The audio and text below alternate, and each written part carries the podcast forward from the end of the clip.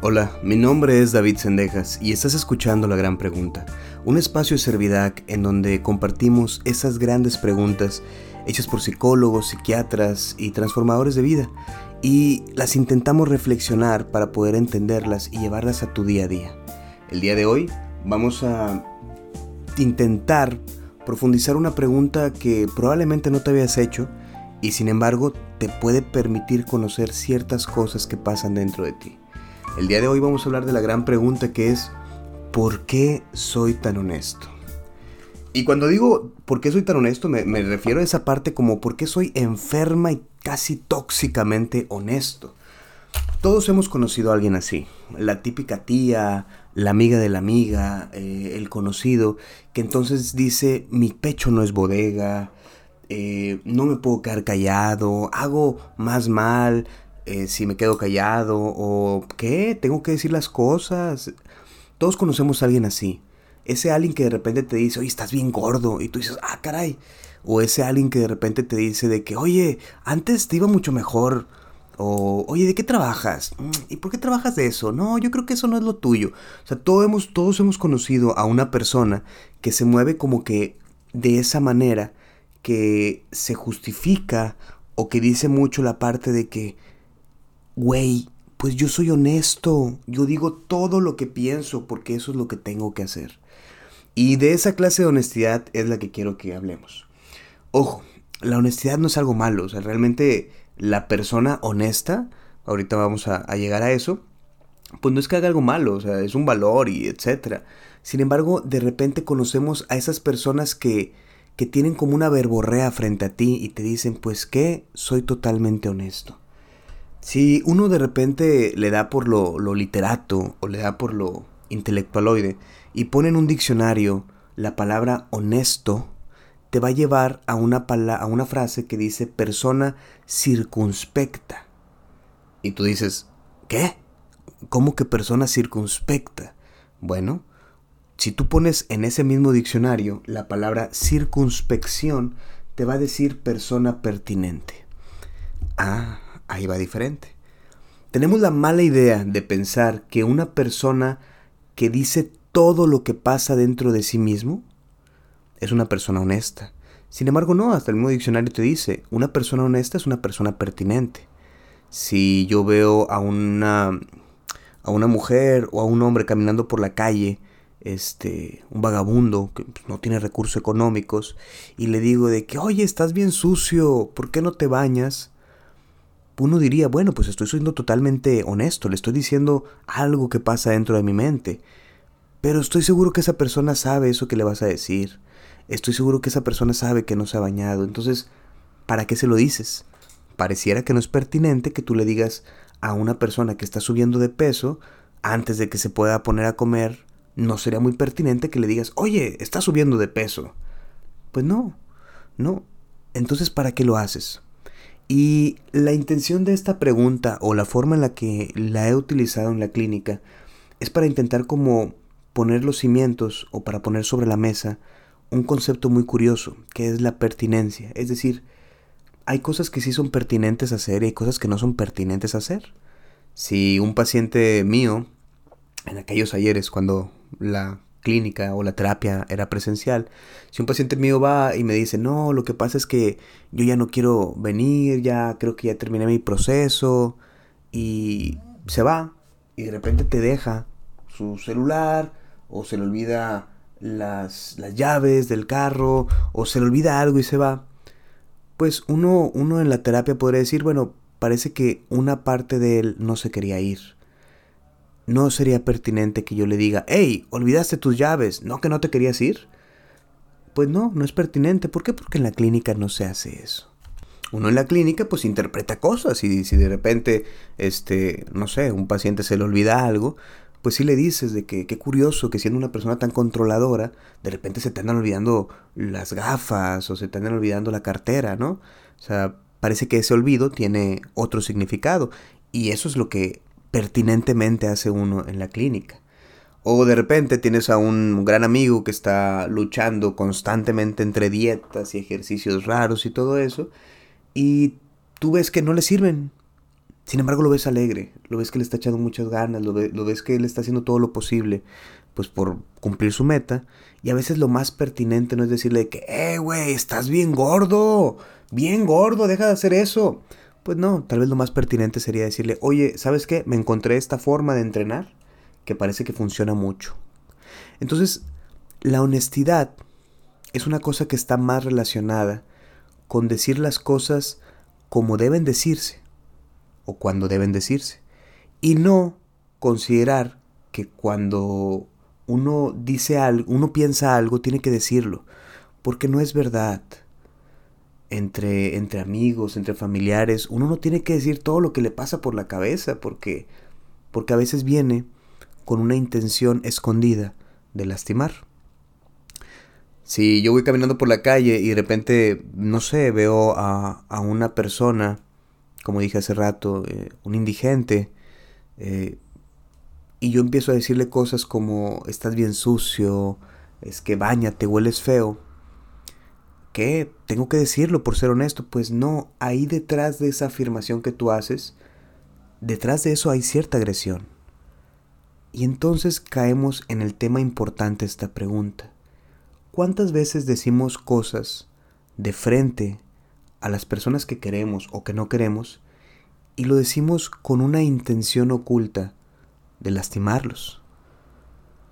¿Cuántas cosas le decimos a la gente y detrás de esto que le decimos hay como una un escondidito, un, un adjunto que es con intención de hacerlo sentir mal? como, no sé, una amiga tuya te presenta a su nuevo novio y tú le dices, ay, pero está bien feo, eh, está más guapo Panchito. Entonces, ¿eso para qué lo haces? Eso, sencillamente le va, le, va a hacer, le va a hacer sentir mal, o sea, pero eso para qué lo haces. Bueno, voy a poner sobre la mesa algo interesante. Hay una postura dentro de la psicología, yo creo que entra como cultura pop, porque mucha gente lo conoce, que es esto de lo inconsciente. Hay cosas que hacemos conscientes y detrás de esas cosas conscientes hay cosas inconscientes. Si una persona es muy recatada, es muy tranquila, es muy muy buena para tomar decisiones y cuando está con su pareja se vuelve torpe, tonto, este nervioso, pues de esa parte consciente que es el recatado y estratégico y calmado, pues puede salir algo inconsciente cuando esté con su pareja. Y eso algo inconsciente puede ser un, la verdad es que quiero que me cuide, la verdad es que quiero que me vea, no sé. O sea, pueden ser cosas así. Muchas de las cosas que nosotros hacemos que no logramos entender de nuestra propia personalidad, nace o es alimentada por deseos inconscientes. Más adelante me gustaría explicar un pequeño podcast donde hablemos más a profundidad de esto. Pero hay que entender que muchas de las cosas que hacemos tienen un adjunto de algo detrás que desconocemos. Una persona que es totalmente honesta e incómodamente honesta, yo te aseguro que tiene mucha agresividad inconsciente, que si tú le cuestionas te va a decir, claro que no, yo solamente te quiero decir lo que pienso, no sabía que te iba a hacer sentir mal. Eh, sin embargo, sí, sí, sí se dicen las cosas de cierta manera para hacer sentir mal o no. Ahora, esta gran pregunta pone en juego una cosa que es lo inconsciente, o sea, el para qué haces las cosas de esa manera. Y pone también en juego sobre la mesa otra cosa interesantísima, que es, bueno, y entonces, ¿cómo se le llama a estar frente a una persona y decirle todo lo que pienso? Bueno, eso se le llama ser sincero. Es sincero y sin infinito, es decir, es hablar sin nada de tapujos, es hablar sin nada de límites en la conversación. Eso es una persona sincera. Tú puedes ser sincero con la gente, claro que sí. Eh, hay esta típica relación muy curiosa que se da entre amigos o entre parejas, en las que se dicen las cosas de una manera y no te sientes, no te enoja, no nada, porque tú sabes que esa persona te, te aprecia tanto que no te lo va a decir para, para molestarte. Si yo voy con mi mujer y voy y le digo, ¿sabes qué? Está pasando esto, tenemos que hacer un movimiento económico, tenemos que hacerlo así. Yo tengo que ser totalmente sincero. ¿Por qué? Porque ella merece, por el respeto al amor que nos tenemos, que yo sea totalmente sincero. No honesto, porque la honestidad, como decimos, tiene que ver con la pertinencia. Ser sincero es decir las cosas tal cual son y que te escuche la persona tal cual quieren, quieres que las escuchen. Eso tiene que ver con la sinceridad.